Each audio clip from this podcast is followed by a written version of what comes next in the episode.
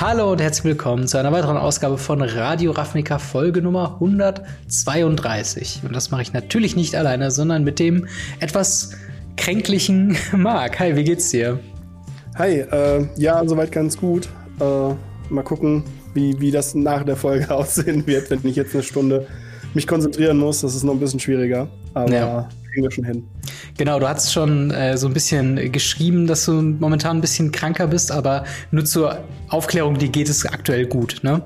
Ja, ja, soweit alles in Ordnung. Äh, es ist kein Haarausfall, das musste einfach weg. Für die Leute, die es im Video sehen und sich erschreckt sind und sagen, nein, das gucke ich nicht, bleibt dran, die Folgen wird trotzdem cool. Aber ähm, ja, soweit ist es alles in Ordnung. Alles klar. Dann äh, ja, sind wir schon mal bereit für eine äh, fabelhafte Folge Radio Ravnica. Heute äh, mal wieder eine Folge rund um das Thema Kamigawa Neon Dynasty. Denn wir haben zum einen Best of the Rest, äh, wie wir es immer ganz gerne nennen, die Karten, die wir noch nicht erwähnt haben aus dem Hauptset. Dann äh, schauen wir noch einen kurzen Blick auf die Commander-Decks, die ja zu Kamigawa Neon Dynasty kommen.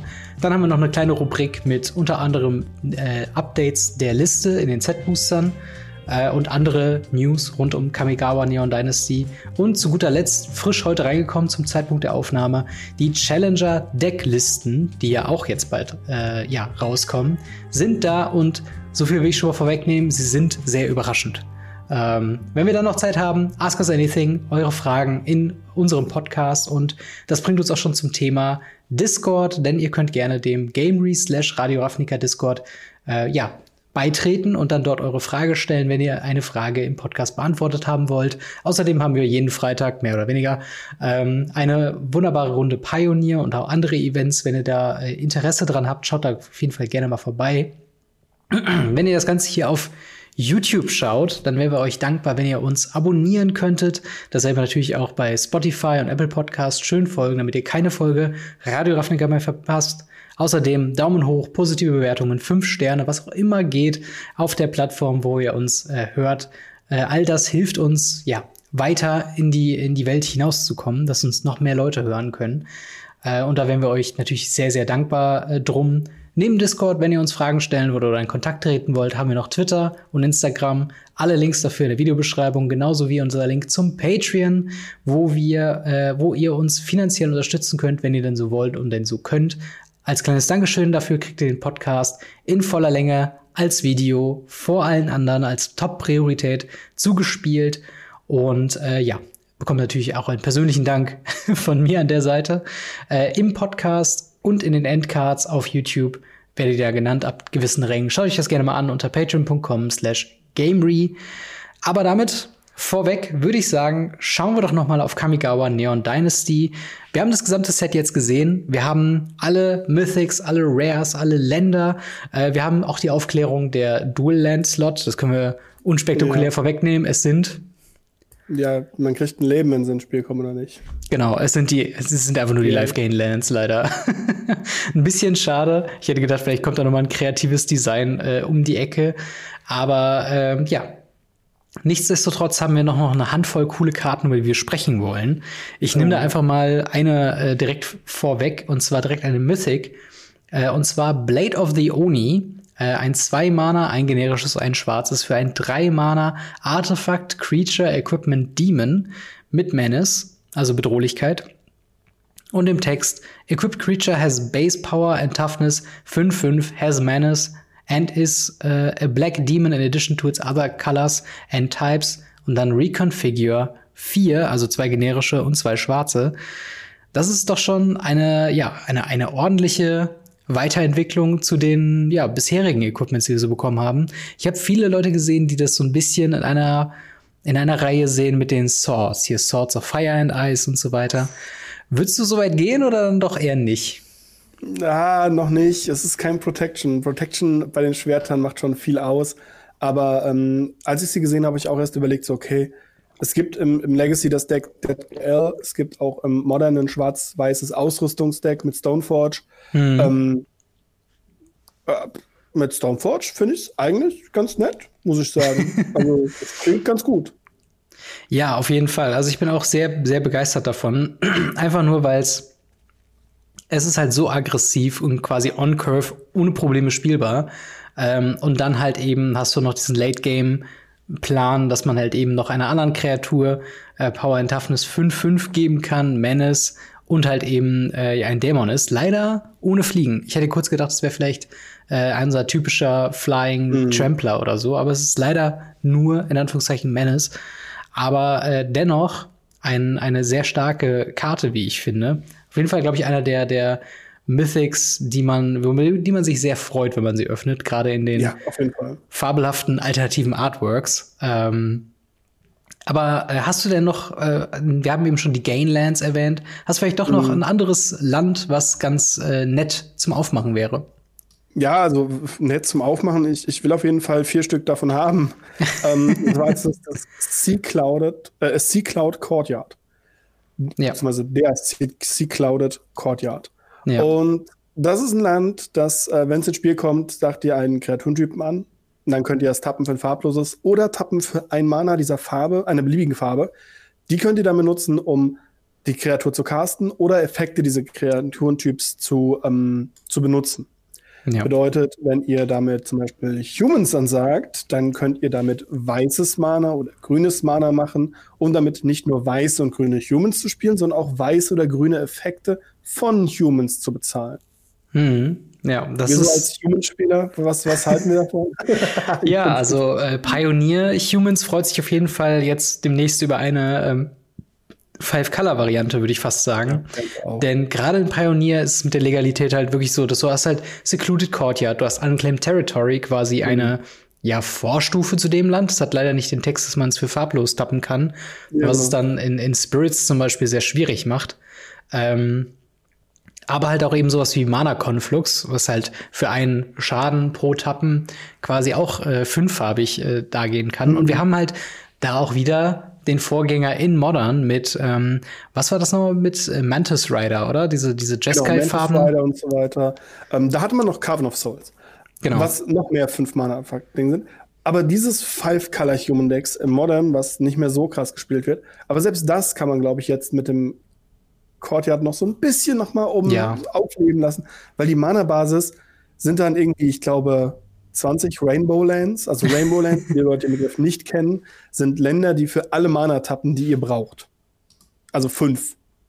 Mhm. Und ähm, naja, das ist halt, normalerweise wird das halt so Tap for Any Mana, Any Mana. Sowas wie, wie du ja schon gesagt hast, mit mhm. äh, Mana Conference oder ähnliches sind Rainbow Lands. Und diese Länder sind dann auch Rainbow Lands, aber halt sehr eingeschränkt für den Kreaturentypen. Ja. Ja, das auf jeden Fall. Und ich bin, bin auf jeden Fall gespannt, weil äh, es gibt ja auch noch weitere, ja, also weitere Humans. Wie in nahezu jedem Set gibt es wieder irgendwelche Humans, die sich, wo man erst nicht drüber nachdenkt, wenn man sich so die Preview-Season anguckt, aber dann auf einmal merkt, okay, jetzt wo man quasi alle Farben unlockt hat, natürlich mhm. muss man dann hauptsächlich Kreaturen spielen. Also es geht dann nicht so wirklich gut, dass man dann wie aktuell in Orsov oder ähm, oder in, in äh, Grün-Weiß eben Collective Company spielt oder eben andere Sachen, da müsste man schon mit der Mana-Basis ein bisschen, ja, ein bisschen aufpassen. Aber vielleicht kriegt man ja auch ein Bild hin mit unserer nächsten Karte, und zwar Ishin Two Heavens as One. Ist mein Pick, glaube ich, für die, für meine Lieblings- Commander-Karte, die nicht im Commander drin, äh, Commander-Set drin ist oder in den Commander-Decks drin ist. Und zwar ist Ishin Two Heavens as One ein 3 Mana, ein rotes, ein weißes, ein schwarzes für ein 3-4 Legendary Creature Human Samurai mit dem Text If a creature attacking would cause a triggered ability of a permanent you control to trigger, that ability triggers an additional time. Das heißt, wir haben hier wieder unseren Panharmonicon-Effekt quasi, nur diesmal auf Triggered Abilities, die vom Angreifen einer Kreatur ähm, ja, stattfindet. Also mhm. alle Exalted Trigger werden doppelt getriggert. Ähm, was gibt's noch quasi? Äh, äh Battlecry, genau der umgekehrte Fall, dass wenn ein Battlecry angreift, ja. alle anderen Kreaturen plus eins bis null bekommen. Ja, ja, das und so kann man sich, glaube ich, ein ultra geiles, sehr, sehr aggressives Deck mit dem irgendwie aufbauen. Ähm, was, was hältst du denn von dem, von unserem legendären Human Samurai? Also mal abgesehen davon, dass ich sein alternatives Artwork unendlich geil finde, ja. ähm, bin ich der Meinung, es ist eine der coolsten Sachen, weil ähm, gerade im Commander diese Doppeltrigger sind immer beliebte Sachen und immer beliebte Karten. Und das hier auf einem Madu Human zu sehen, nachdem wir das Madu Human Deck hatten, mhm. oh, das, das klingt schon gut. Das, das klingt schon cool. Und ich finde es halt gut, dass es nichts mal nicht so gemacht ist wie bei den ganzen anderen Samurais, die immer sagen, if it attacks alone. Ja. Sondern er triggert irgendwelche Angreifereffekte. Ja. Doppelt. Und das finde ich halt sehr, sehr stark daran. Genau, und das ist halt wirklich, ähm, wenn man zum Beispiel sich so eine Karte nimmt wie, äh, wie war das nochmal? Calamity of, nee, Cal, Cal, Calamity of Calvanic oder Calvanic Calamity oder so. Zumindest das, was immer triggert, wenn man mit einem 1-1er angreift und einen Schaden macht. So, mhm. das wäre dann diese Kreatur alleine mit dabei. Gut, sie passt nicht sehr gut in das Archetyp, weil sie eine 3-4er ist und keine 1-1, aber ganz viele Tokens, den irgendwie aus der Command Zone casten und du hast halt jeden Trigger mal zwei. Und dann musst du noch den Schaden abrechnen. Das stelle ich mir mhm. sehr, sehr stark vor. Und wie gesagt, ja. also Maru muss ich ja sowieso ein bisschen gestehen, ist meine Go-to-Lieblingsfarbidentität in Commander. Ich habe schon das Madu Knights Deck mit Equipments. So, ich habe äh, so viele andere Sachen, wo ich mir denke, zum Beispiel hier die diese Engel Dämonen Dame. Wie heißt sie dann nochmal irgendwie? Kalia. Kalia, genau. Sie spricht mich auch sehr an. Ähm, ja. Queen Marquesa ist auch so eine Karte, wo ich denke, ja. äh, so langsam gehen mir halt die Madu-Länder aus für meine Commander-Decks, die ich alle geplant habe. ja, das, das, das, ist, das ist oftmals das Problem. Wenn wir bei Commander bleiben, ich finde es mhm. sehr interessant, dass ein, ein neues Commander-Deck jetzt auch entstanden ist. Und zwar mhm. nehmen wir jetzt eine Karte, die jetzt nicht unbedingt in, im normalen Standard-Set drin ist, aber auch nicht im Commander, sondern sie ist nur in Set-Boostern beziehungsweise in Collector-Boostern mit dabei. Und das ist Go Shintai of Life's Origins. Ist eine 4 Mana, ein grünes, drei farblose, 3-4 legendäre Verzauberungskreatur Shrine. Das bedeutet, Shrine ist mittlerweile auch ein Kreaturentyp. Hm. Und die hat für einmal Wuburg, also für ein weißes, ein blaues, ein schwarzes, ein rotes, ein grünes Tappen, bringen wir einen Enchantment aus dem Friedhof zurück ins Spiel. Immer wenn, einen, wenn Goshintai of Life's Origin oder ein anderer Schrein ins Spielfeld kommen würde unter eurer Kontrolle, kriegen wir noch einen 1-1-Schrein-Token. Krass. Es ist so schön. Wir hatten in äh, M20 Schreine. Mhm. Und sie waren großartig. Wir hatten die alten Honden. Großartig. Mhm. Und jetzt haben wir neue Schreine bekommen, plus ein Fan-Favorite. Dieses Schreindeck war zu M20-Zeiten ja auch so ein, ein super beliebtes Meme-Deck. Die Leute hatten einfach unendlich viel Spaß damit. Mhm. Und jetzt können die das nochmal machen. Ich habe gesehen, dieser Fünf-Farben-Schrein ist sogar durch die Decke geschossen, was Verkaufszahlen angeht. Nicht ja. der Preis, aber die Verkaufszahlen, weil alle Leute die wieder haben wollten, weil die jetzt Five-Color Shrine Commander Deck spielen wollen. Ja. Ähm, das triggert unendlich viele Leute. Ich finde es cool. Ich würde es mir jetzt nicht unbedingt bauen, aber ich finde es cool, dass es jetzt geht. Es erinnert mich so ein bisschen an die Curses. Auf einmal hatte Curses ein Commander. Stimmt, stimmt. Ja, die, die Curses, ähm, ich weiß gar nicht, ob es ein, ein Commander gibt für Gates oder so. Ähm, ich glaube noch nicht. Dafür müssten wir noch mal auf Ravnica zurück. ja, vor allen Dingen, es ist auch ein interessanter Slot, wo der jetzt geprintet wird, weil wie du schon gesagt hast, der taucht nicht in den Commander-Decks auf, der taucht nicht im Hauptset auf, sondern ausschließlich in Set-Boostern und Collector-Boostern. Ja. Ähm, was, das hat mal ganz harmlos angefangen vor ja. ein paar Sets, wo man dann so sieben Mana 4-4 mit irgendeinem interessanten Effekt oder sowas mal drin hatte, die eigentlich nicht wirklich interessant waren, außer vielleicht für äh, Leute, die jetzt ganz neu waren oder irgendeinen flashy Riesentypen ja. irgendwie brauchten. Ja, wobei jetzt die hatten dann auch irgendwas mit Soulbound, also so, so einen kleinen Effekt hatten die noch. Ja. Das war ganz nett. Genau, und jetzt haben wir halt quasi hier Full-on Chase Commander, äh, Wooburg Commander in, in äh, ja, Fan-Favorite Shrine-Archetypen. Glaubst du, glaub, was glaubst du ist die Begründung dahinter? Glaubst du, sie haben gedacht, er wäre nicht so beliebt oder ist zu nischig und sie hatten keinen anderen Ort, wo man sie reinpacken könnte? War er zu gut für das Hauptset ja. oder? Ich glaube, ich glaube tatsächlich, dass sie keine Lust hatten, äh, den ins Hauptdeck reinzutun, ins Hauptset reinzutun. Weil mhm. wenn du mhm. den als eine, als eine Draft Mythic ziehst, hast du verloren. Deine Draft Mythic ist dann einfach Schrott. Ja, das stimmt. Ähm, nur wenn du Glück hast, kriegst du noch ein, zwei Schreine, das war's. Ja. Also das ist, glaube ich, so der Hauptpunkt. Und da haben sie mittlerweile halt einen, einen Nischenslot gefunden. Sie, haben, sie machen das richtig, meiner Meinung nach. Sie gehen hin und sagen, wir haben unser Draft-Set, mhm. das ist das Standard-Set, da ist alles drin. Und wir haben Karten, die wir zwar für das Set vordesignt haben, gerade für Commander und ähnliches, die wir aber normalerweise einfach in das Set reingestreut hätten. Uns ja. wäre uns egal gewesen. Aber jetzt können wir aussuchen, was in Standard kommt, was in Draft kommt und was überhaupt nicht kommt. Wir hatten ja sogar den Fall in den Farbboostern, dass ähm, es so war, dass wir Karten nicht bekommen haben in einem normalen Booster, einem normalen Draft-Booster, wie zum Beispiel diesen Engel aus Kaltheim. Ja. Der aber trotzdem standardlegal war. Und Pioneer legal ist. Eine weitere Karte, die tatsächlich, äh, ja, schon echt so einen kleinen Hype mitbekommen hat, ist äh, Nashi Moon Sage Scion oder Moon Sages Scion. Sehr viele S-Laute da drin. Mhm. Äh, ein 3-Mana, 3-2 Legendary Creature äh, Red Ninja in Mythic mit Ninjutsu 4 also drei generische und ein schwarzes, mit dem Text mhm. Whenever Nashi Moon Sage's Scion deals combat damage to a player, exile the top card of each player's library. Until end of turn, you may play one of those cards. If you cast a spell this way, pay life equal to its mana value rather than paying, uh, than paying its mana cost. Also hier quasi ein, äh, nicht nur ein Ninja, was ja wieder zum, zum Archetyp und zum gesamten Setup quasi passt, mhm. sondern auch hier gerade mit dem Wording von Each Player's Library die Möglichkeit, mhm. eben die oberste Karte von im besten Fall im Commander mehreren Decks äh, ja, spielen zu können. Wie gefällt yes.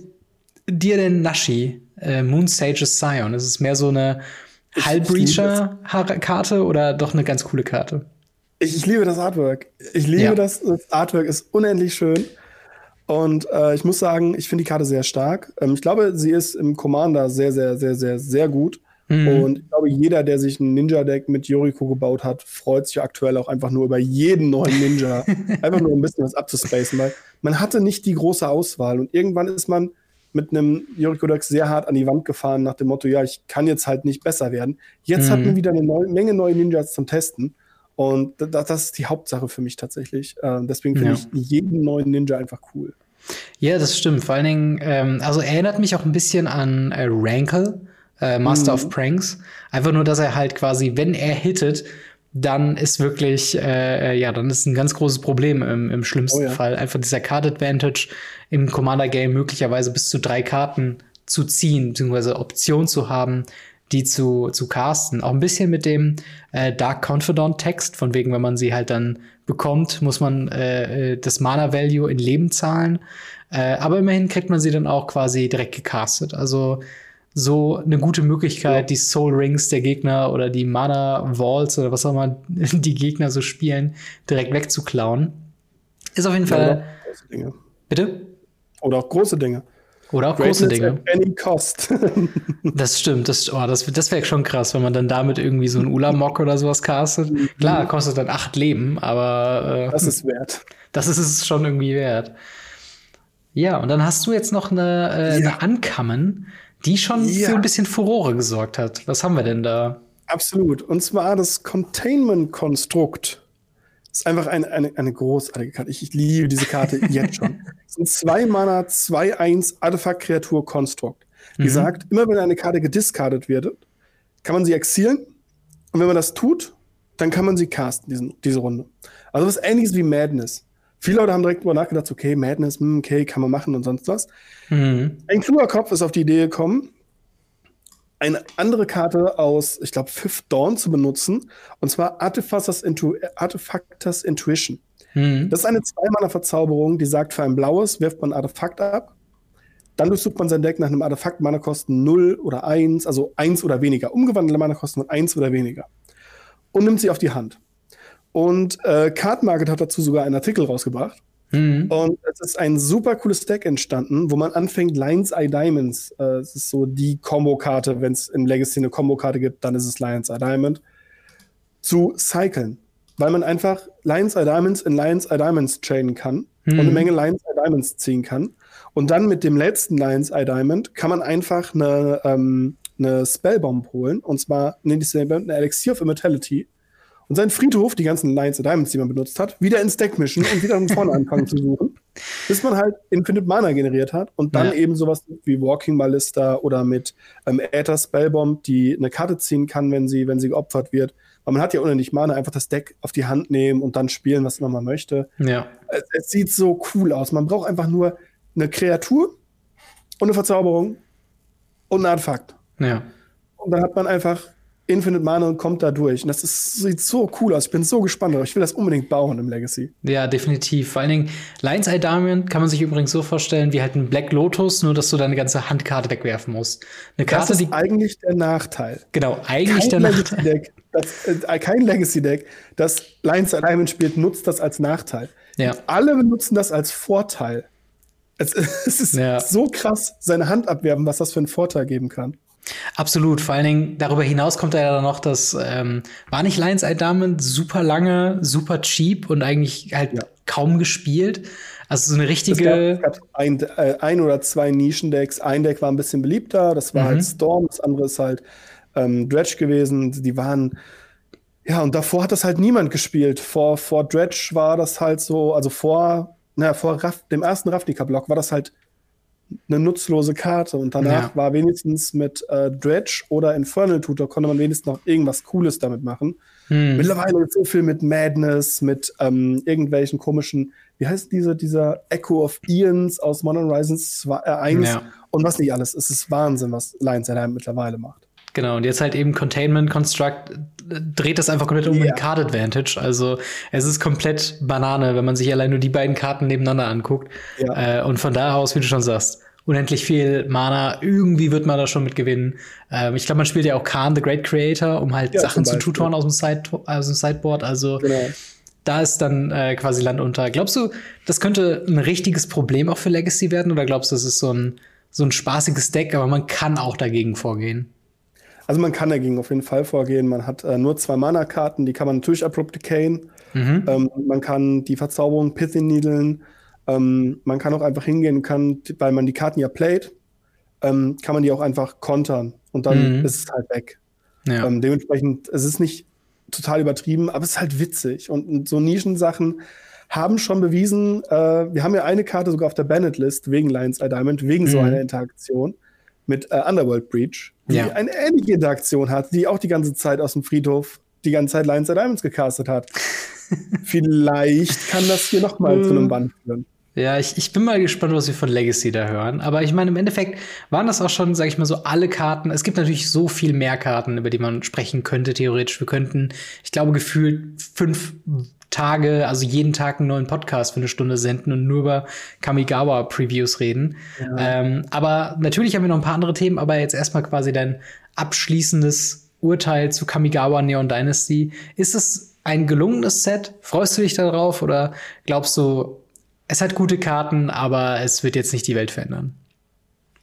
Also ich weiß nicht, wann ich das letzte Mal so unendlich gehypt war, von Anfang bis Ende auf dem Set. Mhm. Es hat angefangen mit dem rosa Samurai-Poster. Mhm. und Stimmt. endet jetzt mit einem neuen Legacy-Deck. Und, und ja. ich bin einfach von vorne bis hinten so zufrieden mit dem Set. Es hat wunderschöne Artworks, es hat Commander-Karten, es hat neue lustige Fan-Favorites, es hat Sachen, die wirklich stark sind, die in verschiedensten Formaten schon diskutiert werden. Auch für Modern gibt es schon Diskussionen und so weiter und so fort. Es ist ein Durchweg, wenn, wenn das der normale Standard wieder wäre, ohne was ja. kaputt zu machen, es muss nicht Throne of Eldraine sein. es muss aber auch nicht Strixhaven sein. Naja. Also dazwischen die perfekte Balance ist meiner Meinung nach Kamigawa.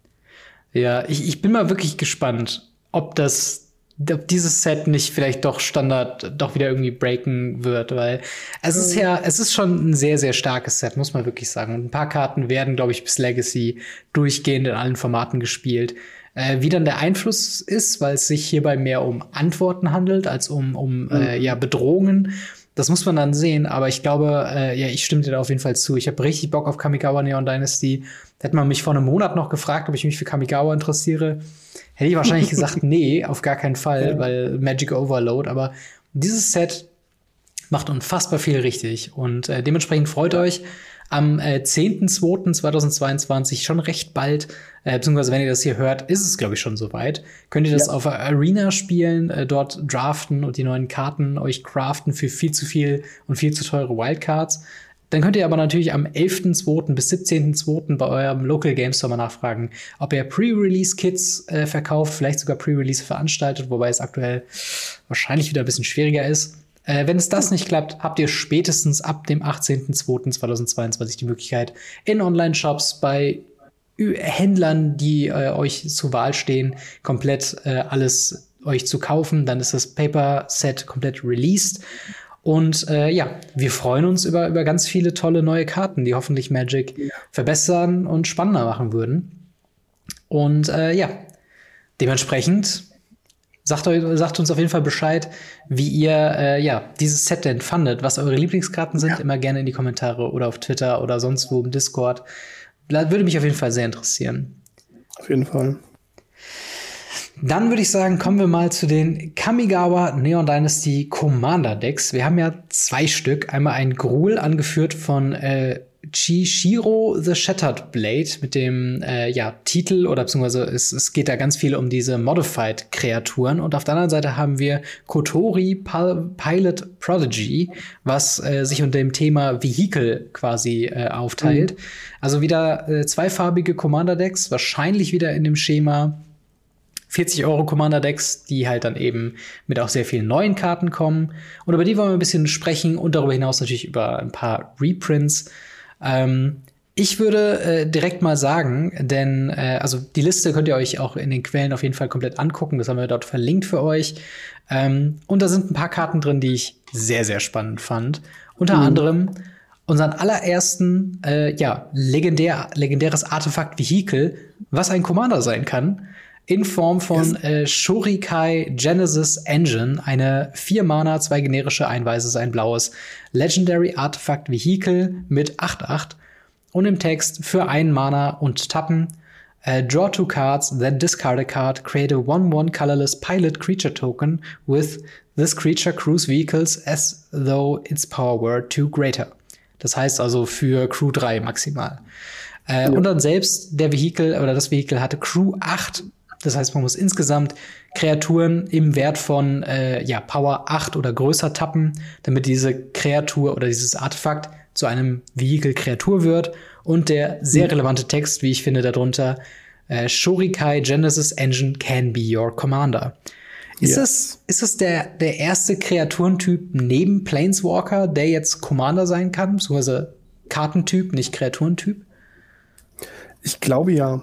Ich, ich glaube ja, weil ähm, sie haben es damals halt meiner Meinung nach ein bisschen vergeigt, den Sky Sovereign, der ja auch in dem Deck drin ist, als Commander-Playable zu machen. Das wäre ein Satz gewesen, hätte man unterschreiben können. Easy. Es wäre so cool gewesen einfach. Und ich bin dann mal gespannt, was man noch machen kann, weil theoretisch kann man hier alles, was irgendwie mal eine Kreatur wird und vielleicht auch nicht als Commander benutzen. Mhm. Ich kenne auch ganz viele Leute, die in ihren Playgroups jede Art von Commander als äh, jede Art von Planeswalker als Commander erlauben. Ja. Warum auf diese drei, vier, die Wizards vorgegeben hat, zurückgreifen, wenn man einfach sagen kann, ja, dann machen wir doch einfach alle. Wo ist das ja. Problem? Und, ja, es gibt ähm, ja sogar ähm, diesbezüglich auch tatsächlich die Oathbreaker, ähm, das ja. Oathbreaker-Format, was quasi Commander ist mit Planeswalkern als Commandern und einem Signature-Spell, den man ja. quasi auch wieder aus der Command Zone quasi dann casten kann. Ähm, aber auch auf jeden Fall ein sehr interessanter äh, äh ja, Aspekt, wie ja, ich finde. Ähm, was, was hältst du denn von Shurikai selber? Ich finde, zum einen natürlich ist es cool als Vehicle Commander, weil natürlich äh, Tokens als also Piloten generiert werden. Aber ich sehe es auch ein bisschen als ähm, ja fast schon Control Finisher, weil es nicht, nicht nur ein Artefakt in der Command Zone ist, sondern ja auch äh, ja Card Advantage mit dem Draw 2, Discard 1, Create a 1-1 äh, Colorless Pilot Creature Token. Mhm. Siehst du da auch so, eine, so, eine, so ein Potenzial für so ein äh, blau-weißes ähm, Control-Deck, was hier angeleitet wird? Ich, ich weiß es noch nicht. Ich finde, für ein Control-Deck ist es sehr zu sehr irgendwie auf Effekte doch basierend, auf Kreaturen, auf Feld basierend, habe ich manchmal das Gefühl. Hm. Ähm, Drawcard, Discard-Card ist immer relativ mächtig. Wir hatten sowas wie Smugglecopter, was einfach äh, ganze Formate gebrochen hat, der, glaube ich, sogar auch in dem Deck drin ist und ähm, wirklich dafür sorgt, dass einfach dieses, dieser Cardflow einfach kommt. Du brauchst einfach gute Karten. Ja. Du hast aber im selben Deck eben auch sowas wie den, den Drum Borrower. Ja. Ähm, äh, Drum Borrower, so. der einfach als 3 Mana 2-1 Spirit fliegend sagt, zu Beginn jedes Versorgungsmoments enttappe alle deine Kreaturen. einfach nur, weil du halt hingehen kannst, du kannst dann halt crewen und in deinem Zug mit deinen Kreaturen blocken. Mhm. Und sowas. Das ist halt, Ja. es macht halt super viele Sachen super cool. Auf der anderen Seite ist es halt auch so, so, okay, mit dem Effekt auf dem Stack tappe ich jetzt meine, meine Kreaturen, die ich noch nicht habe, crew damit meine benutzten Autos und tappe meine Autos. Oder, also es ist halt, es ist super interessant, was man da machen kann. Es erinnert mich ganz stark an Windborn Muse, die halt sagt, enttappe alle Permanente oder alle Länder, glaube ich, ähm, während jedes Enttapp-Segments. Und das ist im Commander immer, immer, immer stark. Ja, eine Karte, die ich tatsächlich irgendwo, ich glaube im Reddit oder so nachgelesen habe, die sehr gut mit dem ähm, Drum Bellower äh, funktioniert, ist Opposition aus Mhm. der siebten Edition. Ähm, der Oh, nämlich ja. besagt, vier Mana Enchantment, äh, tap an untapped a creature you control, tap an äh, target artifact, creature or land.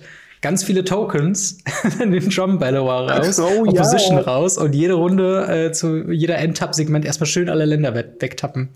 Also, äh, wenn, ihr, wenn ihr aus der Gruppe fliegen wollt, dann macht ihr das auf jeden Fall. Das ist äh, ja eine, eine sehr spaßige Interaktion, die mir gerade einfällt. Aber ja, ich finde den äh, Drum Bellower, der ist schon, also Minimum ist er halt, all deine Kreaturen haben Vigilance und du kannst die halt, ne, du kannst Mana Dorks damit tappen, ähm, immer wieder und dann davon irgendwas casten oder so. Aber es gibt auf jeden Fall, glaube ich, genug Wege, das eben auszunutzen, dass man halt immer wieder Mhm. Karten hat, die da äh, ungetappt reinkommen. Ja. Ähm, tatsächlich auch noch eine interessante Karte. Äh, ich glaube auch fast aus demselben Deck ist, wenn ich sie finde, Swift Reconfiguration, was ein äh, Einmaner, genau, hier haben wir sie, Einmaner ähm, Enchantment Aura ist mit Flash, äh, Enchant Creature or Vehicle. Und dann der Text hat, Enchanted Permanent is a vehicle artifact with crew 5 and loses all other card types. Was quasi eine Möglichkeit ist, so eine Art Ein-Mana-Removal-Spell zu haben, wobei die Kreatur nicht in die Möglichkeit hat, in die Command-Zone zu gehen, sondern sie bleibt quasi eine sehr, sehr ineffiziente Kreatur, oder? Mhm. Ja, aber sie ist halt immer noch da. Also, ich muss halt sagen, dann, warum dann nicht direkt wegschießen? Weil man vielleicht halt wirklich haben will, dass die Kreatur selbst ähm, ja eben auf dem, auf dem Feld irgendwie bleibt, indem sie halt nicht halt äh, wie äh, er eben nicht zurück in die Command-Zone geht und einfach recastet werden kann, sondern sie bleibt quasi auf dem Feld. Sie ist halt eben dieses Vehikel-Artefakt. Und das ist ja auch was, was irgendwie, also, wie ist das jetzt eigentlich? Weil es gibt ja zum Beispiel Gideon of Trials. So, wenn Gideon of Trials zu einer Kreatur wird, es ist ja quasi ein Kreat eine Kreatur, die man mit Swift Reconfiguration targeten kann. Und dann würde er als Planeswalker gleichzeitig zu einem Vehikel-Artefakt werden. Heißt das dann, dass Gideon ein unangreifbarer Planeswalker ist, weil man kann ein Artefakt-Vehikel nicht angreifen? Oder? Ja, wenn er, wenn er alle anderen Fähigkeiten, alle anderen Typen verliert, dann ja. Ja, genau. Also and loses all other card types. Das heißt, man müsste ihn crewen, damit er wieder ein Planes. Nee, dann wird er ja wieder zur Kreatur. Nee, nee, man, man, man, kann ihn, man kann ihn dann zu einer Kreatur werden lassen. Ja. Zumindest wenn es der eigene Zug ist. Ansonsten wird es sehr, sehr schwierig. Ähm, es wäre sehr interessant, was passiert, wenn man den Gegner zur crewt. Leider sind die, äh, die Notes noch nicht draußen. Zum Ah, okay. der Aufnahme. Ansonsten Ja. könnte ich dir da wesentlich mehr drüber sagen. Stimmt. Ähm, aber das ist, ist leider nicht mit drin. Aber tatsächlich äh, wäre es dann so, dass er den Planeswalker-Typ verliert, mhm. ähm, seine Marken behält, seine Fähigkeiten behält und nicht angegriffen werden kann, weil er kein Planeswalker ist. Krass. Das heißt, man könnte einfach halt dann immer wieder jede Runde ihn äh, ja plus Einsen die Nuller-Effekte machen oder so. Und es ist ja nicht nur der einzige. Wobei ich da, wollte ich gerade sagen, wobei ich mir da gerade nicht sicher bin, ähm, ob äh, man Kreat äh, Karten, die keine Planeswalker sind, ähm, mit Marken, mit Planesmarken plus oder minusen setzen kann. Ah, verstehe. Das müsste, ich meine, da wäre bei, bei Krai wäre so ein Teil gewesen. Krai ist eine, eine sehr alte äh, Kamig äh, Kamigawa, Ravnica-Legende, Mhm. ähm, die haufenweise Effekte übernimmt von Karten mit plus 1 zu 1 Marken. Ich glaube, da war irgendwas. Und ich meine, Krai hätte plus 1, hätte Planeswalker-Marken zwar übernehmen können, also Mhm. Planeswalker-Fähigkeiten und Marken, hätte die aber nicht plussen oder minusen können, weil das können nur Planeswalker. ja. Ähm, ob das mittlerweile geändert wurde, weiß ich leider jetzt gerade nicht. Ähm, bin ich gerade nicht im Zustand, das nachzugucken. ja, alles gut. Also es ist auf jeden Fall eine, eine spaßige Interaktion mit dass man Kreaturen in Artefakte umwandelt, die aber natürlich Vehikel sind, also technisch wieder Kreaturen werden können, aber es nicht mhm. müssen. Das heißt, man könnte äh, auf eine weirde Art und Weise Mana Dogs Haste geben, wenn man sie spielt, sie zum Artefakt macht, dann kann man sie tappen für Mana.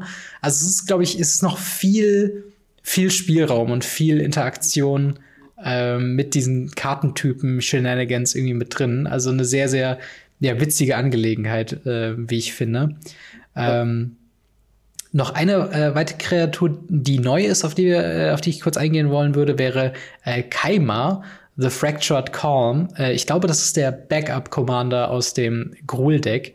Ähm, vier Mana, zwei generische, ein rotes, ein grünes für ein 3-3 Legendary Creature Spirit. Mit dem Text At the beginning of your end step, goad each creature your opponent controls that's enchanted by an aura you control. Put a 1-1 counter uh, on Kaima, the Fractured Calm, for each creature goaded this way. Das heißt, goaded, für alle Leute, die es nicht kennen, ähm, die Kreatur muss in der nächsten Runde angreifen, darf euch aber nicht angreifen. Das heißt, ihr seid quasi, wenn ihr irgendwie es schafft, alle Kreaturen mit euren äh, Enchantments bzw. mit euren Auras zu bestücken, was nicht unmöglich ist, ähm, könnt ihr quasi dafür sorgen, dass eure Gegner sich gegenseitig angreifen, ihr selbst davon aber ja frei bleibt und euer Keimer wird immer größer und immer größer. Ähm, was ich hier sehr interessant finde, ist tatsächlich, dass so dieser Archetyp von Auras umgedreht wird in einer ungewöhnlichen Farbkombination, weil normalerweise eben Auras, ja, die sind schon, würdest du auch sagen, so, so Bandfarben, also so, so weiß, grün, blau ungefähr?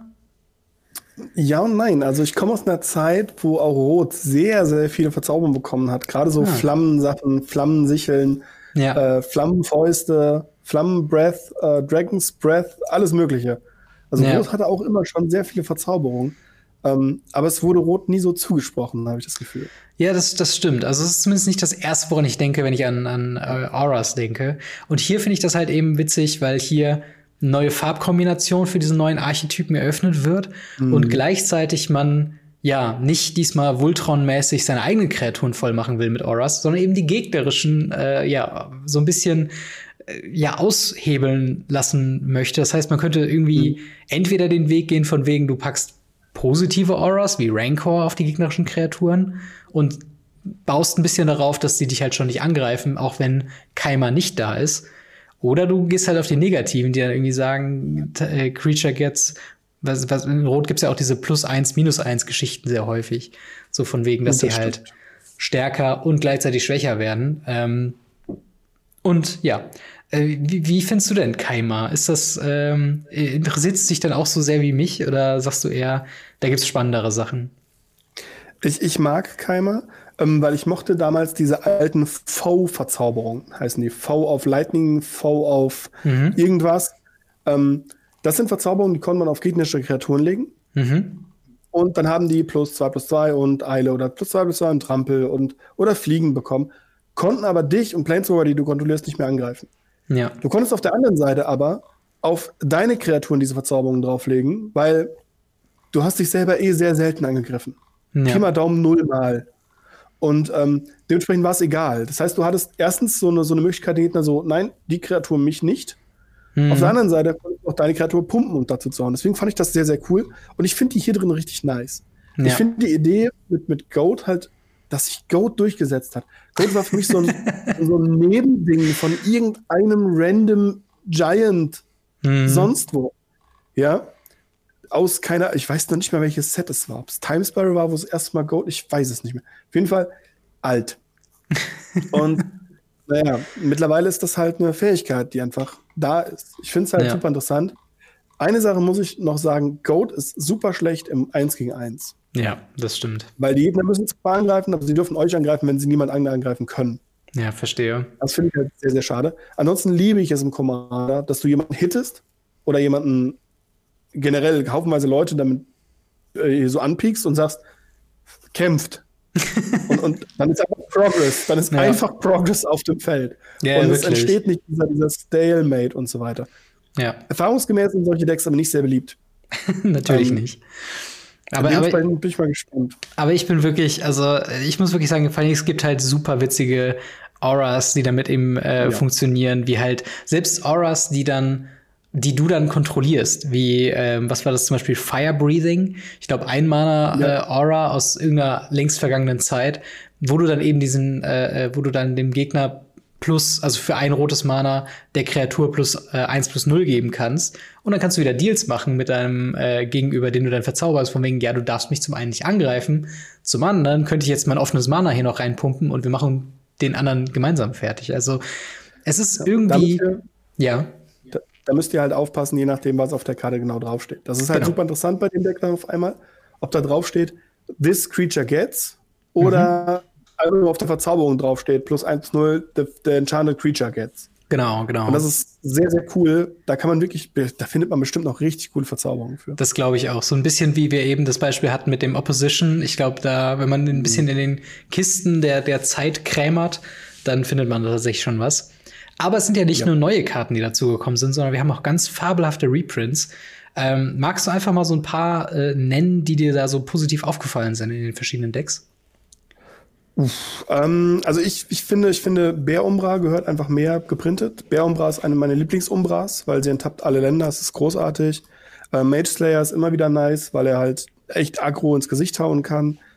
Ähm, Loyal Guardian, super Karte.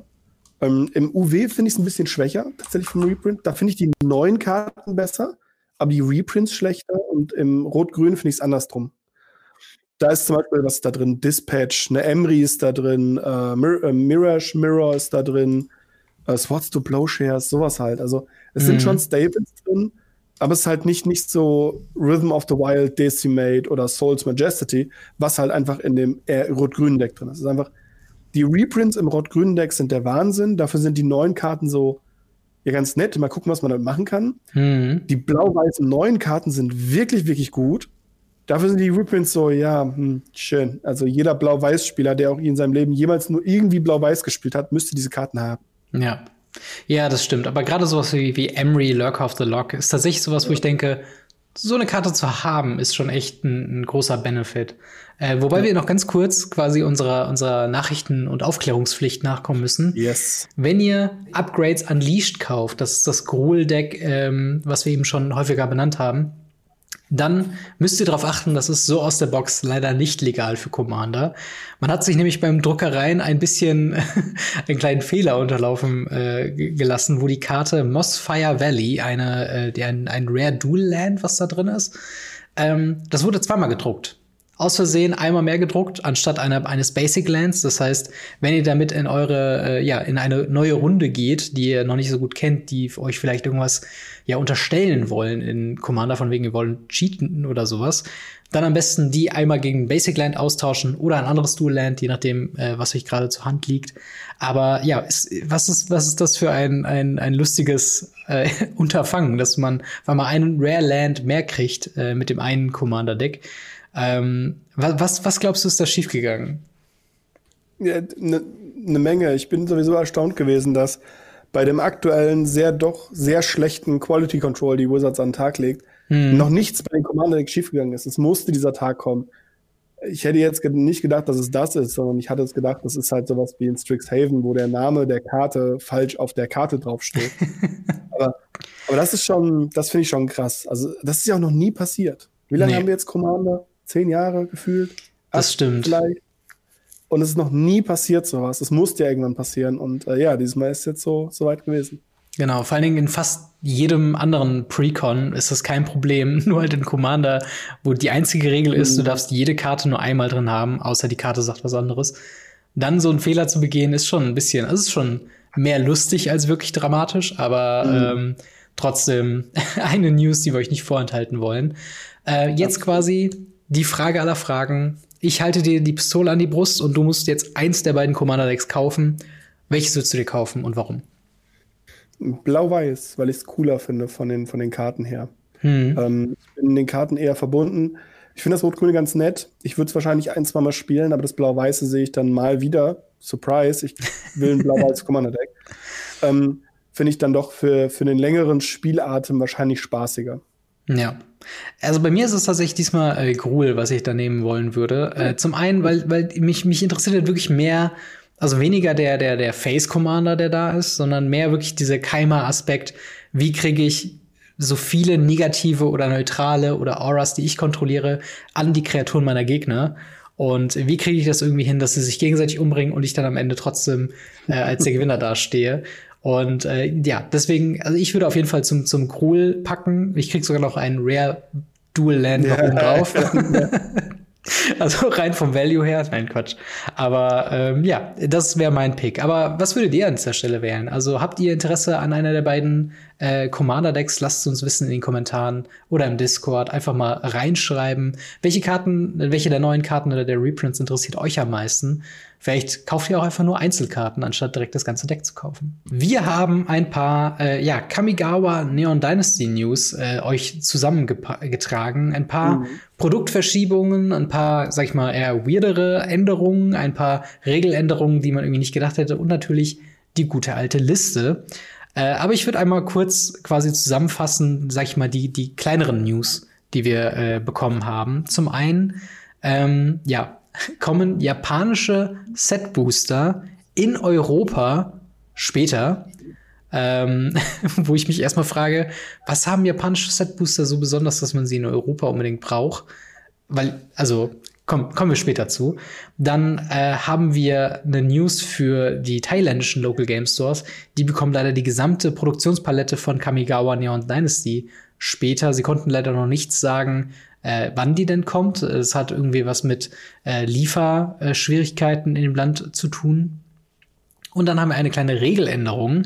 Und zwar gecrewte Vehikel, die ja dann zu Artefakt-Kreaturen werden, die können sich dann nicht noch mal selber crewen. Das ist äh, nur so eine Regel-Loophole, äh, was sich, glaube ich, eingeschlichen hat. Das heißt, äh, für die Power, die die Kreatur selbst hat, könnte sie ihre eigenen Crew-Fähigkeiten wieder aktivieren. Macht nicht viel Sinn, hat man gestrichen. Und äh, ja, was, ist, was sind deine Meinungen zu diesen eher dann doch kleineren News? Also erstmal, ist dir bewusst, dass irgendwas in den japanischen Set-Boostern anders drin ist als in den ganz regulären Set-Boostern? Also, also gelesen habe ich jetzt noch nichts. Ich, ich kann mir vorstellen, dass, weil es ja ein paar Artworks gibt, die sehr viel mangahaftiger aussehen als andere, dass es da irgendwie zu kommt, dass äh, diese Booster vielleicht dann mehr Karten davon beinhalten oder so. Ich weiß es nicht. Hm. Ähm, warum man die haben wollte in Japanisch, ich weiß es nicht. Das letzte Mal, als ich News gelesen habe, waren es noch die japanischen äh, Collector Booster. Jetzt hm. sind sie äh, die Set Booster. Am Ende sind es wahrscheinlich die Draft Booster. Ich weiß es nicht. Ähm, ich bin mal gespannt. Ja, es ist auf jeden Fall interessant, weil es gibt noch so ein paar PR-Moves, die sie noch nicht, glaube ich, angekündigt haben. Ich habe irgendwas gelesen von Hatsune Miku, was ein äh, E-Girl-Icon ist, also so eine, so eine computergenerierte Charakter ja. eigentlich, die äh, japanische Popmusik äh, macht, beziehungsweise als äh, Figur in den Musikvideos auftaucht. Und ähm, da gibt's irgendein Crossover mit, mit Neon Dynasty, äh, was sich natürlich irgendwie anbietet. Ähm, aber ich glaube, das bezieht sich nur auf ein Musikvideo, soweit ich es bisher gehört habe.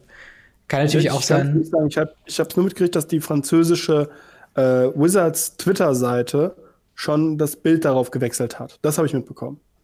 auf, auf genau diesen, diesen Charakter davon schon. Okay, okay. Das Aber mehr habe ich auch nicht mitbekommen. Also es, es ist weird. Es, ich bin gespannt, was kommen wird. Ja. Ähm, genau wie die, die, die äh, Thailand-Sache. Äh, das ist natürlich äh, was, also ich kenne mich jetzt nicht regional wirklich mit dem, mit dem Land aus, dass es da momentan äh, größere Probleme oder sowas gibt, aber können wir, glaube ich, abhaken unter dem Thema. Ist schade für die Leute, die es betrifft, aber jetzt für uns nicht wirklich nee, weiter relevant.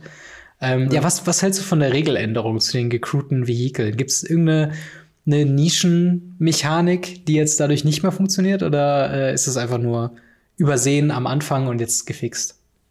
Ich, ich denke, das ist einfach nur gesehen und über jetzt, jetzt gefixt, weil ähm, es, es, es gibt so wenige Sachen, die da irgendwie Relevanz mit haben. Und mhm. ja, es gibt die Möglichkeit, uh, whenever this creature get crude oder sonst was, aber wofür? Also, es macht halt nicht viel Sinn, sich selber zu crewen. Ein Auto kann sich nicht in sich selber reinsetzen, um es zu fahren. Ein Auto ja, kann stimmt. sich in ein anderes Auto reinsetzen, um dieses Auto zu fahren. Das ist kein Problem. Ja. Aber äh, in sich selber reinsetzen ist schwierig. Ja, absolut. Ich habe die News auch erst gelesen, als von wegen Vehikel können keine anderen Vehikel mehr crewen. Mhm, aber das aber ist es nicht. Es ist wirklich nur, es ist so dumm, wie es klingt, dass man sich nicht selbst crewen kann als Vehikel. Ähm, Finde ich auch, ist eine sinnvolle Änderung. Ähm, ja. alles, was es. Mit einer einzigen Karte relevant. Und das wäre, ja. wenn man eine, Ka eine Karte, ein, ein Artefakt, also ein Crew, also ein Auto, mhm. Entschuldigung, äh, mit Khan, the Great Creator, zu einem Kreatur macht, mhm. weil dann ist ja nicht gecrewt. Aber sie ist eine Kreatur. Stimmt. Und dann ja. kann sie sich selber nicht crewen. Das wäre, glaube ich, das Einzige, was irgendwie mich das, jetzt irgendwie. Das davon taktiert wäre, sozusagen, ne? Ja. ja. Ja, das ist irgendwie, also es ist auf jeden Fall spannend. Also es ist irgendwie so eine, so eine weirde Interaktion, aber man kann es auch irgendwie nicht ausnutzen, wirklich. Und ich glaube, das ist halt so ein typischer Fall, bevor man dann so eine äh, äh Loki, Valky, äh, äh oh, Cascade-Geschichte ja. hat, wo es dann irgendeinen Regeltext gibt, der das dann irgendwie ausnutzt, äh, hat man es Vorhinein schon geändert, bevor man sich nachher die Blöße geben muss. Ähm, mhm.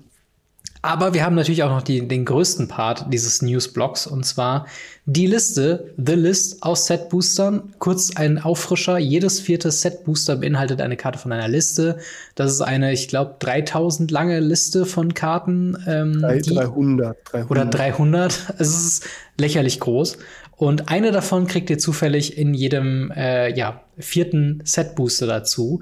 Die wird mit jedem Set ein bisschen angepasst und aktualisiert, ein bisschen, ja, um Kontext äh, dazu zu geben, äh, besteht aber im allergrößten Fall aus vielen, ja, ich sag mal, unnötige Commons und Uncommons, typischer mhm. Draft-Scharf, also drei Mana, eins, vier, ohne irgendwelche Effekte, etc.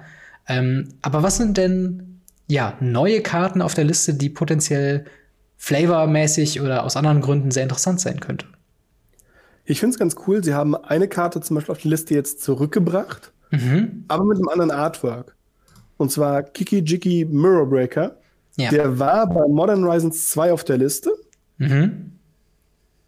Und jetzt schreiben sie ihn auch neu auf die Liste. ähm, ja. Also ist halt, sie haben ihn halt wieder runtergenommen nach Modern Horizons 2, was jetzt noch nicht so lange her ist. Und dann haben sie ihn jetzt wieder draufgepackt mit dem anderen Ding. Es kommt halt original aus Kamigawa und er hat ja sogar seine eigene, seine eigene ähm, Saga bekommen wieder mhm. im, im Set. Also er passt einfach mit rein. Das, das finde ich super, dass sie ihn mit reingenommen haben. Ja. Ähnlich auch natürlich die Ausrüstung schlechthin. Das ist Umizawas Jitte ist so, wenn ihr irgendwann irgendwo mal jemanden seht, der gut damit umgehen kann, es ist eine wahnsinnig starke Ausrüstung, ja. die äh, modern gebannt ist. Und ähm, ja, super, super cooles Teil. Jinge Taxin ist dabei. Das, das ist also praktisch das, was wir in, in, in Kaltheim haben.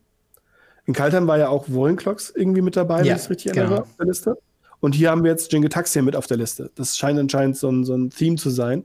Ähm, Finde ich ganz cool. Ja. Ist jetzt nicht der teuerste Prätor, ist aber nicht der günstigste Prätor und es ist ein Reprint von einem Prätor. Also warum ja. nicht?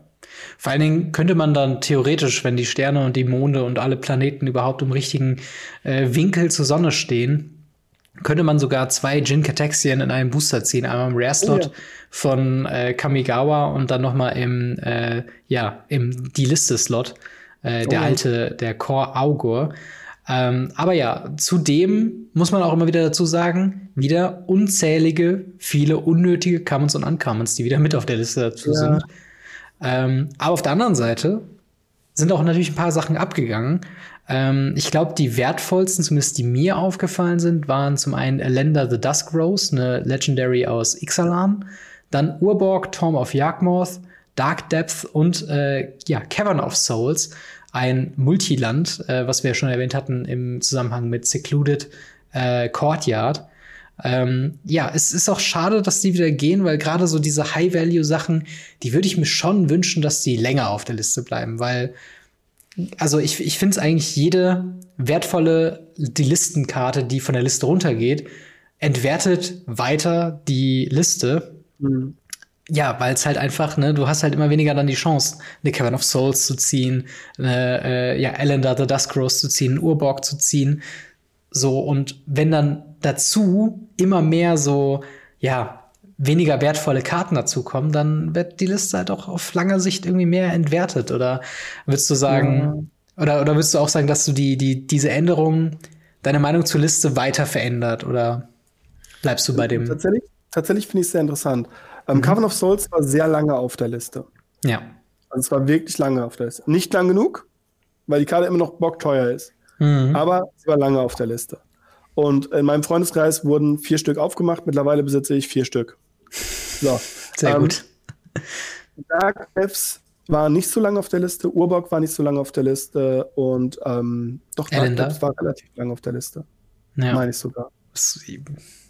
Aber ich weiß es nicht mehr. Es ist halt, das sind halt so Sachen, die kommen dann zufällig da drauf. Man sieht die und mhm. dann gehen die wieder.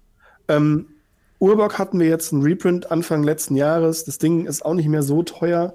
Ja. Äh, kann ruhig runter. Dafür kann dann was raufgehen wie Kiki, der einfach teurer wurde. Und der wurde mhm. auch immer teurer. Ähm, Umizawas Jete ist auch immer wieder ein Zehner hinten drin haben oder nicht haben. Ja. Ähm, Elendra hätte noch länger draufbleiben können. Ixalan ist, hat sehr wenige Value-Karten und Elenda ist eine davon. Mhm. Warum sie sie dann so früh runternehmen, das verstehe ich nicht.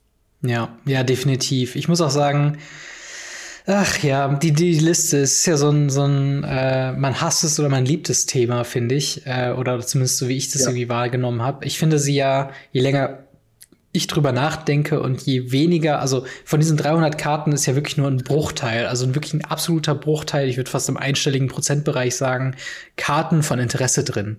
Und das ist halt, also vielleicht bin ich auch ein bisschen zu hart, das kann gut sein, aber ich finde es halt dann bin immer. Da bin ich auf jeden Fall positiver eingestimmt. Ich sammle die Teile ja. Ich bin ja, okay, ja. wirklich nach am Schauen, äh, dass ich die Karten finde. Und wenn ja. es Karten gibt, die spielbar sind, wie zum Beispiel der Eldrazi-Tempel, dann hole ich mir die jetzt auch absichtlich aus der Liste. Mhm. Und freue mich drüber, wenn ich sie ziehe. Oder ich habe neulich einen äh, Phyrexian Obliterator gezogen, zum Beispiel. Mhm. Das sind halt so, so diese krassen Momente. Ja. Auf der anderen Seite drehst du dann so, so ein Sunny Day um, oder wie, die, wie das Teil heißt, was nichts kostet und niemand ja. interessiert. Ja, absolut. Oder was hatte ich gezogen? Irgendwie den, den Kiskin Lord. Irgendwie drei Mana, oh, ja. zwei, zwei. Other Kiskins you control have plus one, plus one. Da denke ich mir so, okay. also mittlerweile ist, weiß nicht, Rally the Ranks besser, wenn man diese Fähigkeit haben möchte und kostet ja. 10 Cent. Auf der anderen Seite, auf der anderen Seite ist es halt auch so, ähm, dieser, dieser List-Slot targetet, glaube ich, auch eine andere Persona. Ja, das kann gut ähm, sein. Weil wenn ich, wenn ich das aufmache, denke ich, oh, cool, das ist genau wie damals, als ich den aus einem richtigen Booster aufgemacht habe. Ja. Da war der auch schon frei. Äh, ja, ja. Und, und, wenn ich so eine Karte aufmache und dann sehe, ey, das ist aus Portal und, und ich habe Portal aufgemacht. Boah, das war Portal war. Was war denn mit Portal alles los? Und das ist halt wirklich so ein, es ist ein sehr cooler Slot, finde ich, weil mhm. er eben so diesen Throwback hat. Für neue Spieler ist es so, da ist halt ein 2-Cent-Stück mit in einem Booster drin oder ein 50-Euro-Schein. Ja. Und ja, da sind mehr 2-Cent-Stücke als 50-Euro-Scheine. Eben, und ich meine, also natürlich, also wenn es jetzt darum geht, die Liste haben oder die Liste nicht haben, werde ich auf jeden Fall auch auf der, auf der Seite von die Liste auf jeden Fall haben, weil das immer noch besser ist als gar nichts.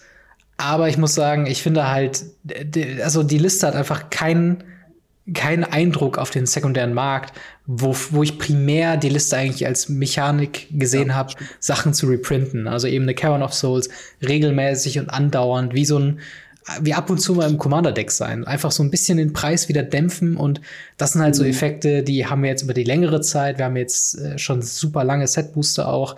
Ähm, einfach, die haben keinen bleibenden Eindruck hinterlassen. Es bleibt spannend, wie es dann wird mit Streets of New Capenna, wenn dann in yes. jedem vierten der vierten äh, Set-Booster dann eine, eine Secret-Leerkarte drin ist, beziehungsweise die Magic-Version von einer Secret-Leerkarte ähm, ob es dann ja einen bleibenderen Eindruck hinterlässt und vor allen Dingen, wie lange die dann auf der Liste bleiben, weil wir sehen, ja. das kann sich von Set zu Set wirklich hier ändern. Ähm, ja, und auch was für, ein, was für eine spielerischen Stärke die haben. Ähm, genau. wir haben ja versucht zu predikten und haben ja vielleicht gehofft, so ein bisschen innerlich auch, dass ja hier auch schon Single-Player-Karten drin sind von Walking ja. Dead. Das ist leider nicht der Fall. Weil das ich glaube, das, das, alleine würde das halt schon wieder so hart abpushen. Ja, definitiv. Allein, dass man einen, einen garantierten Slot unter den Z-Boostern hätte, das wäre mm. ja schon mal was. Also, wenn man weiß, okay, jede achte Karte muss irgendwas von Wert drin sein äh, und halt nicht zweimal, dass du irgendeine random Common aus, aus Core Set 10 oder sowas hast. Oh, ja. ähm, aber ja, äh, lasst uns auf jeden Fall eure Meinung zu ja, den, äh, die Listenkarten äh, in den Kommentaren. Äh, was ist die teuerste Karte, die ihr gezogen habt? Würde mich auf jeden Fall mal sehr interessieren, davon ein bisschen was zu lesen. Aber wir kommen zum letzten Thema für heute und zwar den Challenger-Decklisten. Wir hatten ja schon mal äh, vor längerer Zeit über die Themen der Challenger-Decklisten gesprochen und jetzt haben wir auch die tatsächlichen Listen bekommen. Und man kann sagen, wir sind wirklich beeindruckt, oder? Ja, absolut. Also ähm, wir können nachher mal kurz durchgehen, beziehungsweise werden sie ja durchgehen. Die Listen selber, wenn wir die, die werden wir nicht einzeln komplett durchsprechen. Nee. Ähm, dafür sind sie dann auch einfach zu viele, denke ich. Ähm, Genau. Die findet ihr natürlich auch wie immer Show Notes unten in den Kommentaren, äh, in, den, in der Beschreibung und sonst wo. Genau. Ähm, aber die sind so gut. Als ich Listen durchgeguckt habe, ich dachte mir so, so warum? Haben die die Preise erhöht oder was? Und, Ja. und kosten jetzt auch 40 Euro. Und nein, tun sie nicht. Wir haben, jetzt Genau. wir haben direkt mal geschaut, online ähm, bei relativ verifizierten Händlern ähm, sind die aktuell für 30 Euro zum Beispiel zu haben. Genau. Ob die nachher so viel kosten werden oder nicht, ist egal. In der Vorbestellung sind sie jetzt bei 30 Euro. Genau. Und da, die anderen waren immer so bei, ich glaube, bei 28 Euro. Also auf die 2 Euro echt, echt für, für so Powerhäuser. ja. Echt, es ist Wahnsinn.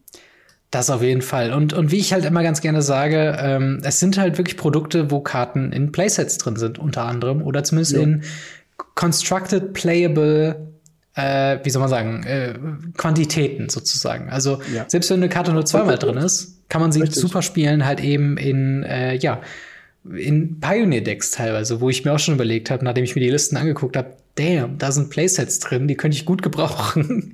Und halt eben auch noch sowas wie Länder oder sowas, die dann noch mal ganz Ja. drin sind. Aber was haben wir denn zum Beispiel, wir fangen mal mit dem ersten Deck an, äh, Raktos Vampire oder Vampires. Was sind da denn für, ja, starke Bieter preislich gesehen und vom spielerischen Wert her drin? Also, ich muss sagen, das Vampire Deck bin ich am überlegen, ob ich den einfach zweimal hole.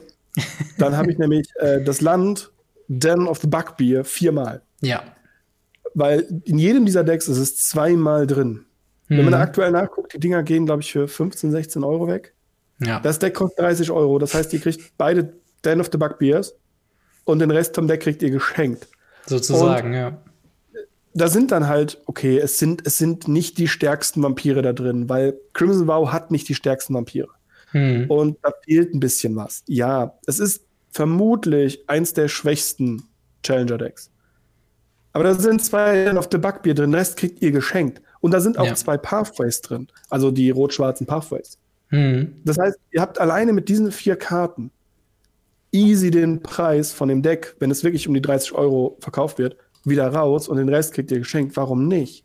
Also das Ja. finde ich sehr, sehr stark. Und ich habe nicht damit gerechnet, dass sie Pathways und Den of the Bugbeard in ein Deck zusammenpacken. Ja, das stimmt. Also gerade bei den Ländern, das merkt man bei allen äh, äh, Listen, haben sie sich nicht lumpen lassen. Und eine Sache, die wir noch vergessen haben zu erwähnen, in diesen Decks sind bereits Kamigawa Neon Dynasty Karten drin. Stimmt. äh, über dessen spielerischen Wert können wir natürlich noch nicht so viel sagen, aber ich finde es mutig, dass sie hier quasi einen Schritt in die Zukunft ähm, ja predikten wollen und sagen können, okay, die Karten können wir uns vorstellen, dass sie in dem Archetyp gespielt werden, weil wir haben hier zum Beispiel in dem äh, Raktos Deck äh, so Karten drin wie Unicold, äh, äh, Anvil, Voltage Surge viermal, zweimal äh, Mo, Mukotai, Soul Ripper. Alles Karten, wo man erstmal noch sehen muss, wie stark die in Constructed dann wirklich sind. Hat noch keiner ausprobiert.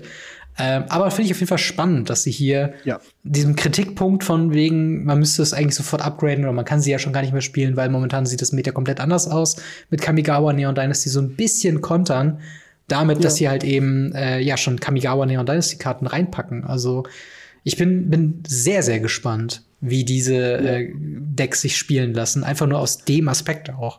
Ähm, würdest du Wobei das ich auch? mir sagen ja? muss, ähm, ich fände es cooler, wenn sie wirklich auch ähm, jetzt einfach hingegangen wären, hätten einfach gesagt, blown out, hier ist ein Ninja-Deck.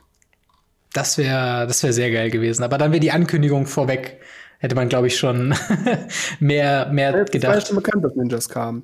Und ähm, es ist ja so, die kommen ja auch am- erst am 1. April. Das Mhm. ist ja noch zwei Monate hin, bis diese Decks rauskommen. Ja. Und warum nicht? Sie, sie bringen stimmt. keine Starter-Decks mehr raus. Sie bringen ja nur noch, nur noch komische Commander-Decks raus, die teilweise noch nicht mal irgendwie gethemt sind mit, mit dem Set, habe ich das Mhm. Gefühl.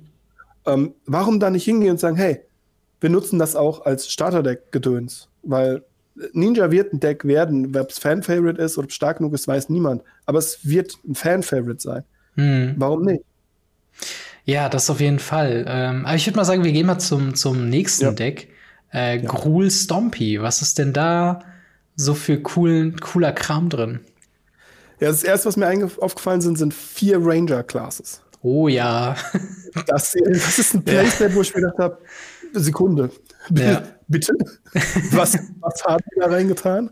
Ja. Ähm, weil diese Ranger-Classes gehen ja auch, ich glaube, für 5 oder 6 Euro das Stück weg. Ja, ist man mega. schon bei 20 Euro bei einem Playset. Und ja. dann kriegt man noch einen Goldspan Dragon oben drauf. Ja, ähm, das stimmt. 30 Euro, Rest vom Deck geschenkt. Ja, und dann hat man. Ja. Hm? Und dann hat man halt noch sowas wie äh, Fear Rockfall Vale, was die Dual Lands ja. aus Innistrad sind. Einfach so ein Playset Rare Lands. Einfach mal keine ja. Tempel, mal keine Gain Lands. Ja. Äh, und dann noch zwei Lair of the Hydra mit drin. Standard, glaube ich, war. Bitte? Es sind halt, glaube ich, keine Tempel mehr im Standard. Das stimmt. Das es, sind halt, es sind halt nur noch die, und ich glaube, von allem sind das die, die günstigen bzw. einfachsten, die sie hätten machen können. Ja. Weil wir werden ja noch später sehen, sie, es gibt auch noch andere Doppelländer, die sie reinpacken konnten. ähm, die haben sie auch reingepackt, aber lassen wir das. Ähm, so oder so, dieses, dieses Gruul Stompy Deck.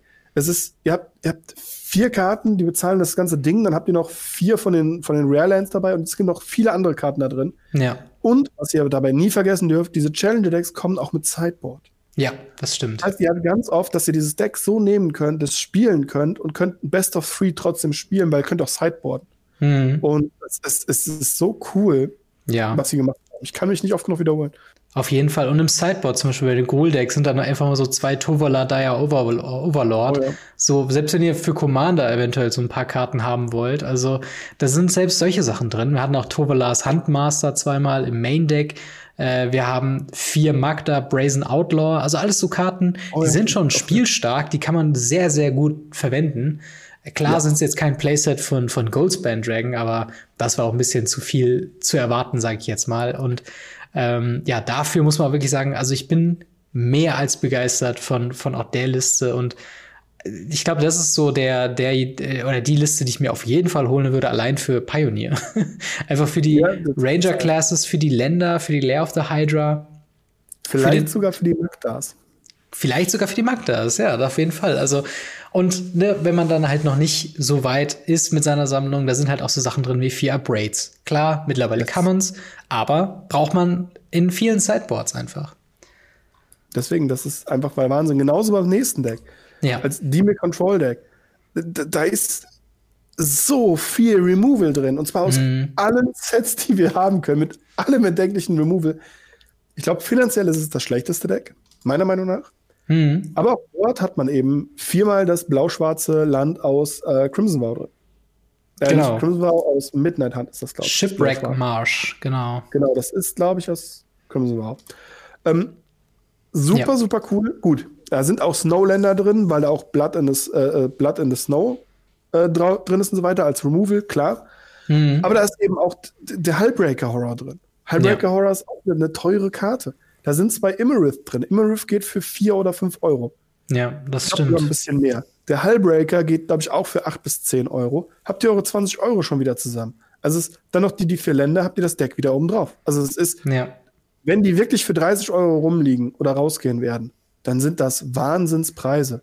Ja, und ich hoffe, Fall. das bleibt so, weil wenn ja, pickt die auf jeden Fall ab, wenn ihr irgendwelches Interesse an Standard habt, an Casual Gameplay, an äh, einfach Spaß mit Freunden damit rumplänkern, keine Ahnung. Der Wahnsinn. Also ja. ich weiß nicht, wie du zu diesem Dime-Deck stehst, aber ich finde, es sieht, es sieht so nach so viel Spaß für mich, ja. nicht für den Gegner aus, aber für einen selber, oder nicht? Ja, auf jeden Fall. Also auch da muss ich wieder sagen, ich würde mir das halt einfach für auch Staples für Pioneer ja. auch wiederholen, weil ne, du hast zum einen, also wenn du nicht das Geld hast für die für die Demir Shocklands zum Beispiel, sind meiner Meinung nach äh, die die Shipwreck Marshs auf jeden Fall ein guter Ersatz. Ne? Natürlich ja. verlierst du ein bisschen was, weil es halt eben Taplands sind die ersten paar Runden, aber damit kann man erstmal ein zweifarbiges Deck anfangen und die im Playset einfach im Bein zu haben, finde ich perfekt. Dann noch so eine Sache, die auch nicht zu übersehen ist, ist vier Memory Deluge. Das ist einfach der, der Go-To vier Mana Card Draw Spell, der immer noch besser ja. wird, wenn man ihn eben flashbacken kann aus äh, Midnight Hunt, glaube ich, ne? Auf jeden Fall aus einer der Innistrad-Sets. So. Dann auch da wieder Sideboard, da sind so Sachen drin wie Blood Chief's Thirst, ein, ein ja. Go-To Removal Spell, äh, eben in Pioneer, in Standard, in auch älteren Formaten teilweise, weil es halt eben diese, diese Upside gibt, dass man für vier Mana jede Kreatur removen kann. Du hast schon erwähnt, Hullbreaker Horror, äh, Imerith, Desert Doom. Nicht die super krassen Control-Finisher. Ähm, also Hullbreaker Horror schon, aber der ist leider nur einmal drin. Aber Imerith kannst du auf jeden Fall eine gute Zeit lang spielen, ja. bevor du dann irgendwann zu den Hullbreaker Horrors oder zu anderen Sachen wie zum Beispiel Thing in the Eyes oder so äh, upgradest. Ähm, mhm. Je nachdem, welches Format du spielst. Und auch da wieder, ne, auch einfach zwei Hall of the Storm Giants. Das allein ist ein Finisher ja. in, in Landform die Snow-Covered Lands, äh, die Snow-Covered Swamps und Islands auch nicht zu überschätzen. Klar, ja. geht schon eher in die Richtung Basic Lands, aber sie sind nicht komplett free. Also ich habe teilweise Sachen gesehen, die so bei, bei schon 15 bis 20 Cent die Karte gibt, gerade wenn man mehrere kaufen möchte.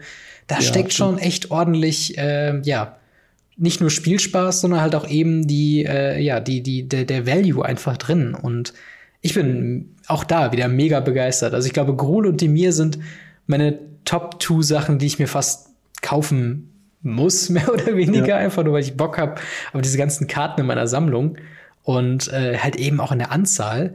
Aber natürlich, wer unseren Podcast schon länger hört, der weiß, wir sind die Mono-White-Spieler, beziehungsweise White-Fans schlechthin. Keine Preview-Season geht vorbei.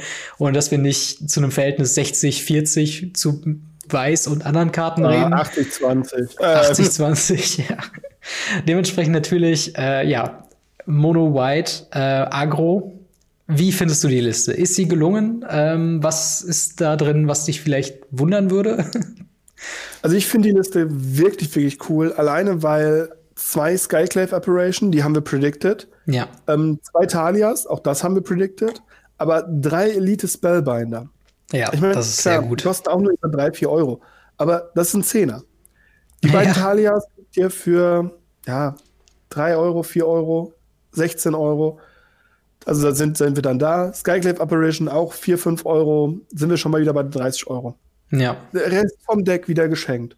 Ja. Wahnsinnig cool. Ähm, ihr habt 20 Snow-Covered Ebenen drin. Ähm, was ich sehr stark finde, weil auch mhm. da, wie gesagt, wenn, gerade wenn man 20 Stück auf einmal kauft, sind die doch recht teuer. Die Masse macht's halt, ne?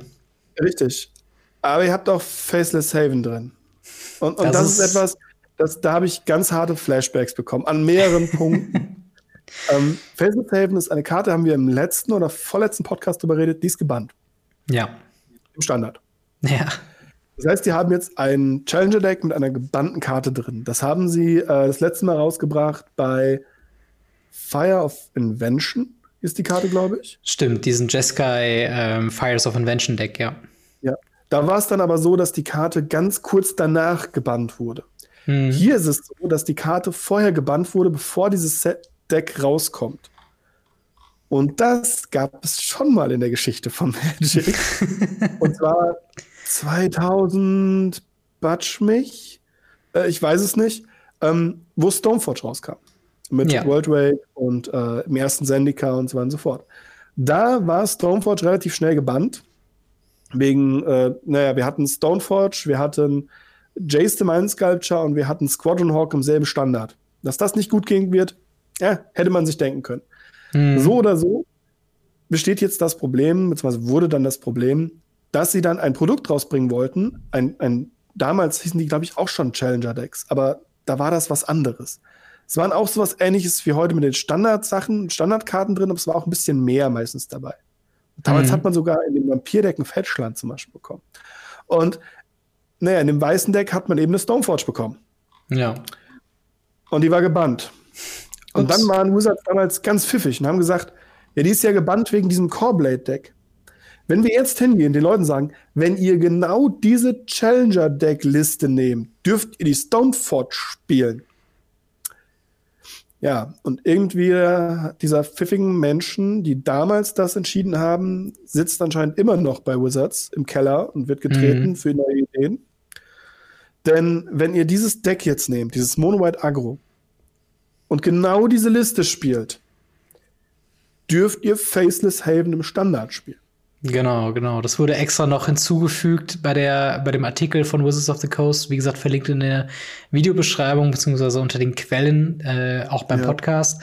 Da wird eben gesagt, dass im Tabletop genau exakt diese Liste mit den drei Faces Seven. Kein dazunehmen, kein rausnehmen. Genau die wird so legal sein, in Paper für euch zu spielen. Was irgendwie auch kritisch ist, weil Faces Haven ist schon echt ein Powerhouse und die Liste ist, wie wir schon gesagt haben, nicht schlecht. Also nee, könntest du sehen, dass Leute das vielleicht ein bisschen ausnutzen würden und vielleicht eine etwas suboptimalere Variante von Mono White spielen, um eben an Faces Haven zu kommen? Ich glaube, es ist halt ganz cool, um den jeden auch mal zu verwirren. Ja. Ich glaube, es wird auch viel Verwirrung treffen und eine Menge Deckchecks, wenn es Paper-Tournaments geben würde. Oh ja. Ähm, ich finde es ein bisschen schade, dass die hier wirklich hingegangen sind und gesagt haben, okay, ähm, das gibt es im Tabletop. Mhm. Das bedeutet für mich nämlich eine ganz einfache Sache. Wir bekommen keine Arena-Codes. Nee. Weil ansonsten ähm, wäre es ganz einfach zu programmieren, dass wenn man den Arena-Code eingibt, dieses Deck erscheint und mhm. dieses Deck dann standardlegal ist. Das ist nicht viel Programmierarbeit. Ja. Und das wäre halt cool. Weil dann könnte man auch auf Arena das spielen. Und ich glaube, das wird halt, man, man muss dann halt wirklich damit umgehen. Und ich glaube, es wird bestimmt, also wenn aktuell mehr Standard gespielt würde in Paper, mhm. dann würde ich sogar Challenges sehen. Mal gucken, ja. wer damit das erste Turnier gewinnt. Oder so. ich finde es cool von der Idee. Ja, ich finde es als Judge natürlich mal wieder zum Kotzen, aber an uns du es ja eh nicht mehr. Ähm, ja.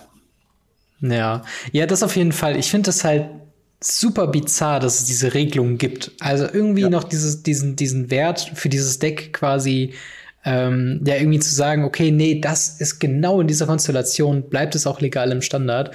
Was ich halt mhm. bizarr finde, weil, also, ich glaube nicht, dass es, also ich glaube nicht, dass das der Ansatz war, als sie diese Decks designt haben, ist, wir bauen jetzt ein, ein, ein 5-0 gewinnendes äh, Magic the Gathering Turnierdeck, aber das Potenzial wäre theoretisch da. Natürlich, die Einschränkung ist extrem groß, weil du darfst ja nicht mal das Sideboard anpassen.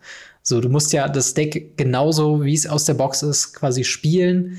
Und ich glaube, ein bisschen erleichtern tut es halt auch eben die Tatsache, dass kein Arena-Code mhm. drin ist, was wie immer ein Nachteil ist bei den Challenger-Decks, meiner Meinung nach. Aber halt auch eben, dass ähm, ja aktuell keine großen Paper-Turniere stattfinden, sondern eben alles sowieso auf Arena stattfindet. Aber eine kleine Sonderregel. Ich würde mal sagen, äh, wir treffen uns in fünf Jahren wieder und dann haben wir hier eine wunderbare Trivia-Frage, welches oh, von ja. den, welches von den Challenger-Decks denn, äh, obwohl es äh, illegale Karten beinhaltet, ähm, trotzdem legal zu spielen war. Ähm, ich finde es auf jeden Fall eine, eine, spannende Geschichte, aber auch da, ja. also wie gesagt, das Deck ist Hammer. Wenn ihr noch keine oder wenn ihr, wenn ihr unbedingt Mono-White-Karten braucht, für zumindest auch Pioneer. also viele ja. der Karten spielt man eben auch in Pioneer. Ich glaube, ein paar One-Drops wird man austauschen, weil es da bessere gibt. Aber man kann das schon wirklich solide spielen. Also es ist, ja. ähm, da ist keine Karte drin, wo ich sage, hä, was soll die denn? Äh, sondern es ist wirklich, alles hat irgendwo seinen Platz. Vielleicht kann man ein bisschen hin und her switchen mit Main Deck, also die Ray Danes vielleicht ein Sideboard nehmen oder so. Aber ja, ich muss sagen, so abschließend, diese Challenger-Decklisten, du lieber Scholli, die sind schon extrem gut und machen extrem viel yes. richtig, äh, was ich nicht erwartet hätte. Nein, absolut nicht. Also es ist wirklich, normalerweise sind die, gerade die Standard-Challenger-Decks so ein, ja, die sind ganz nett und hier sind so ein, zwei Karten, die man haben kann und ja, der Rest ist so meh und du kommst vielleicht gerade so auf deinen Value und man kann eine Menge Geld adden, damit es Tier 1 Decks vielleicht mal werden.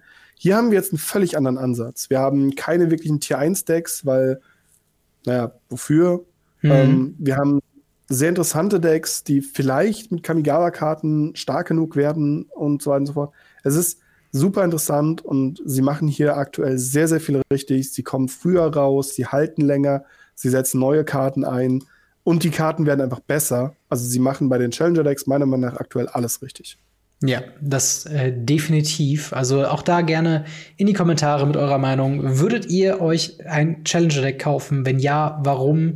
Und äh, ja, wie gefallen euch die Decklisten? Schreibt es uns in die Kommentare, beziehungsweise in, bei Twitter oder ins Discord. Würden wir uns sehr, sehr freuen. Dann, wir sind zwar schon ein bisschen spät dran im Podcast, aber ich würde sagen, wir machen noch ein, zwei Fragen. Ask Us Anything. Zum einen haben wir da von äh, Julian117UW Der fragt, Hi, könnt ihr euch vorstellen, dass ein Pioneer Masters kommt? Wenn äh, ja, ob Karten wie Tamagolf, Jace the Mind Sculptor, Lightning Bolt oder Arcbound Revenger in einem solchen Set sein könnten, um das Format noch mehr zu pushen. Macht weiter so, viele Grüße, Julian. Was hältst du denn von einem potenziellen Pioneer Masters, beziehungsweise das wäre ja fast schon Pioneer Horizon mehr, wenn neue Karten mit dazukommen, mhm. ne? Das, das dachte ich nämlich auch gerade. Das wäre eher so ein, so ein Pioneer Horizon. Uff. Ich, ich weiß nicht ob es das ist, was Wizards möchte. Ähm, ich glaube, sie wollen Modern und Pioneer schon sehr, sehr krass voneinander trennen. Auch wenn das mhm. ein natürlich ein Übergang zum anderen sein soll. Grundsätzlich wollen sie, glaube ich, nicht, dass Pioneer und Modern dieselben Sachen sind. Ähm, deshalb glaube ich nicht, dass solche Karten mit reinkommt. Ich hoffe es auch nicht fürs Format. Einfach aus dem mhm. Grund heraus, wir haben gesehen bei Historic, wo es endet. Ja, definitiv. Also ich würde da eigentlich im großen Teil zustimmen. Ähm, ich würde sagen, Pioneer, äh, Pioneer Masters, ja, wäre ich auf jeden Fall ja. dabei. Also nötige Reprints wie Eidolon of the Great Revel, äh, die Shocklands, du könntest die äh, Nykthos Shrine of Nyx noch mal neu printen oh ja. und einfach so ein paar, also quasi wie so ein, so ein Pioneer Cube, wo du die ganzen Archetypen von dem populären Deck irgendwie mit drin hast. Ja. Äh, und das halt nochmal als Draft-Set irgendwie rausbringen. Bitte? Mono, Mono Blue Devotion. Ja, sowas zum also, Beispiel. Die Best of Best of 2016 oder 17, gerade so, wo es angefangen hat oder so. Das wäre schon cool. Genau, das, das hätte ich, da hätte ich mega Bock drauf. So neue Karten zu printen, da bin ich ein bisschen vorsichtig. Gerade so die Beispiele, äh, die du hier nennst, also Tamagolf, Jace the Mind Sculptor, Lightning Bolt, das klingt erstmal halt cool und das erinnert einen so ein bisschen halt an Modern, wie es war vor Modern Horizons.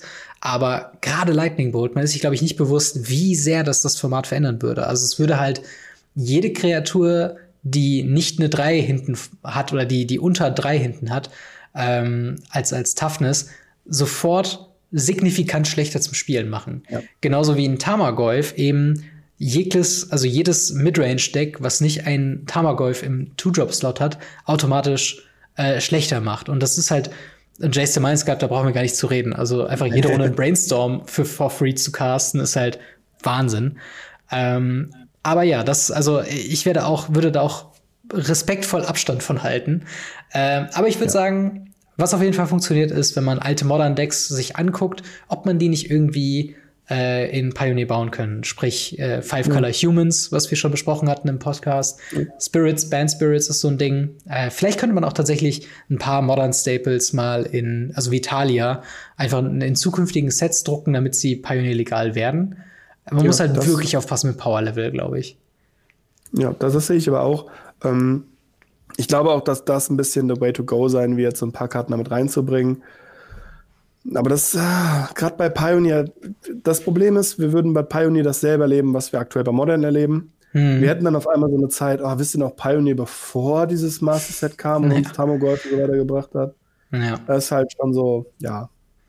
Ja, ich wäre auch dafür lieber, lieber sowas nicht machen, bevor man dann das Format ruiniert, unfreiwillig. Mhm. Ähm, aber ja, auf jeden Fall ein sehr schönes Format. Wenn ihr es noch nicht gespielt habt, schaut es euch mal an. Kann ich nur empfehlen. Und eine letzte Frage. Dann haben wir auch für heute auch genug abgeliefert, würde ich fast sagen. Und zwar von Hans Olo, äh, 91. Der fragt, habt ihr ein funktionierendes System, nachdem ihr eure Karten sortiert und nutzt ihr eine digitale Datenbank, um Übersicht über eure Sammlung zu haben? Ähm, wie sortierst du deine Karten und hast du die alle noch irgendwie digitalisiert in Excel-Tabellen oder wie läuft es bei dir ab? Ähm, ich kann dazu äh, zwei Folgen von uns empfehlen. Wir haben über die Sammlung, wie man Karten einstellt, wie man Karten ähm, für, das, für online einfach äh, digitalisiert, ähm, haben wir schon gesprochen. Mhm. Und wir haben darüber gesprochen, wie man Sachen stored. Ähm, aber um es mal kurz zusammenzufassen, äh, mhm. äh, ich habe Ordner, wo ich meine Karten drin habe, die für Decks relevant sind. Ich habe aus dem IKEA solche äh, komischen Schubladendinger, wo genau Magic-Karten reinpassen, wo eigentlich Knöpfe und sowas rein sollen. Hm. Ähm, die sind stapelbar, die stehen hinter mir, da steht der ganze Crap. Mhm. Dann habe ich Ordner, so einfach so 1,20 Euro Ordner aus dem, aus dem 1-Euro-Laden oder so, ähm, wo solche Seiten von Ultra Pro drin sind, wo meine ganzen äh, Card-Market-Sachen drin sind. Mhm. Und alles andere schiebe ich mittlerweile weg. das ist, will ich einfach nicht mehr haben. Ja. Und äh, dementsprechend digitalisiert habe ich meine Decklisten tatsächlich. Mhm. Ähm, dadurch, dass ich ja diese, die ganzen Decktext mache, ja. ähm, stelle ich dort die Decklisten ja auch immer online zur Verfügung. Deswegen digitalisiere ich langsam aber sicher alle meine Decklisten. Mhm. Ähm, aber ansonsten meine Sammlung komplett online digitalisiert habe ich nicht, theoretisch. Theoretisch ist mein Card Market Pool ja digitalisiert. Das irgendwo. stimmt. Ja, wenn man es so sehen will, dann auf jeden Fall. Ähm, ja, tatsächlich, ich habe die letzte, letzten paar Wochen quasi fast schon damit verbracht, mein, meine Sammlung ein bisschen äh, anders zu sortieren. Ich habe auch sehr viel mhm. aussortiert, muss ich an der Stelle sagen. Ich hatte früher ein System mit zwei Bindern, die dann mit Seiten gefüllt werden, aber da hatte ich quasi alle, in Anführungszeichen, Playables reingepackt und das wurde irgendwann super voll.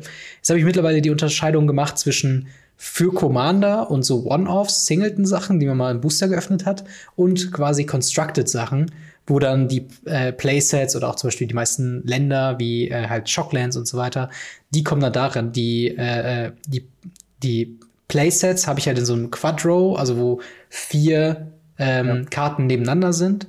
Quasi, dort habe ich jetzt mittlerweile drei Ordner und auch nur noch ein Ordner für quasi alle anderen Singleton äh, EDA, EDH bzw. Commander-Sachen. Und ähm, so habe ich es quasi mit den, ja, mit den, mit den wertvollsten Karten gemacht. Bei den Commons und Uncommons, ich hatte früher drei, vier Kisten. Ich bin auf eine Kiste runtergegangen und habe die nur noch zur Hälfte befüllt gelassen. Ich bin da wirklich regelros durchgegangen. Jeden Draft scharf, jede äh, Uncommon, die ich jetzt in den letzten zwei Jahren nicht gespielt habe, einfach raus. Die wird schön verschenkt an neue Spieler oder äh, mhm. wenn es irgendwas gibt in der in, in Richtung ja, Magic the Gathering ähm, AG in der Uni oder in der Schule, informiert euch da gerne mal. Gerne einfach abgeben, die freuen sich darüber. Äh, und ja, sonst digitalisiert, wie bei dir, habe ich eigentlich nur auch die Decklisten, die bei mir aber auch schon veraltet sind. Also äh, ich müsste da mal ein bisschen schnell hinterher. Äh, ich habe mir mal die, die Scan-App, über die wir schon gesprochen haben, von Dragon Shield runtergeladen, aber ich habe da noch nicht die Muße gehabt, alle meine Karten zumindest irgendwie in den Ordnern mal abzuscannen.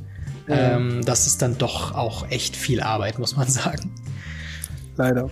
Ja, aber ich hoffe, äh, wir konnten euch mit der Beantwortung dieser Fragen ein bisschen helfen.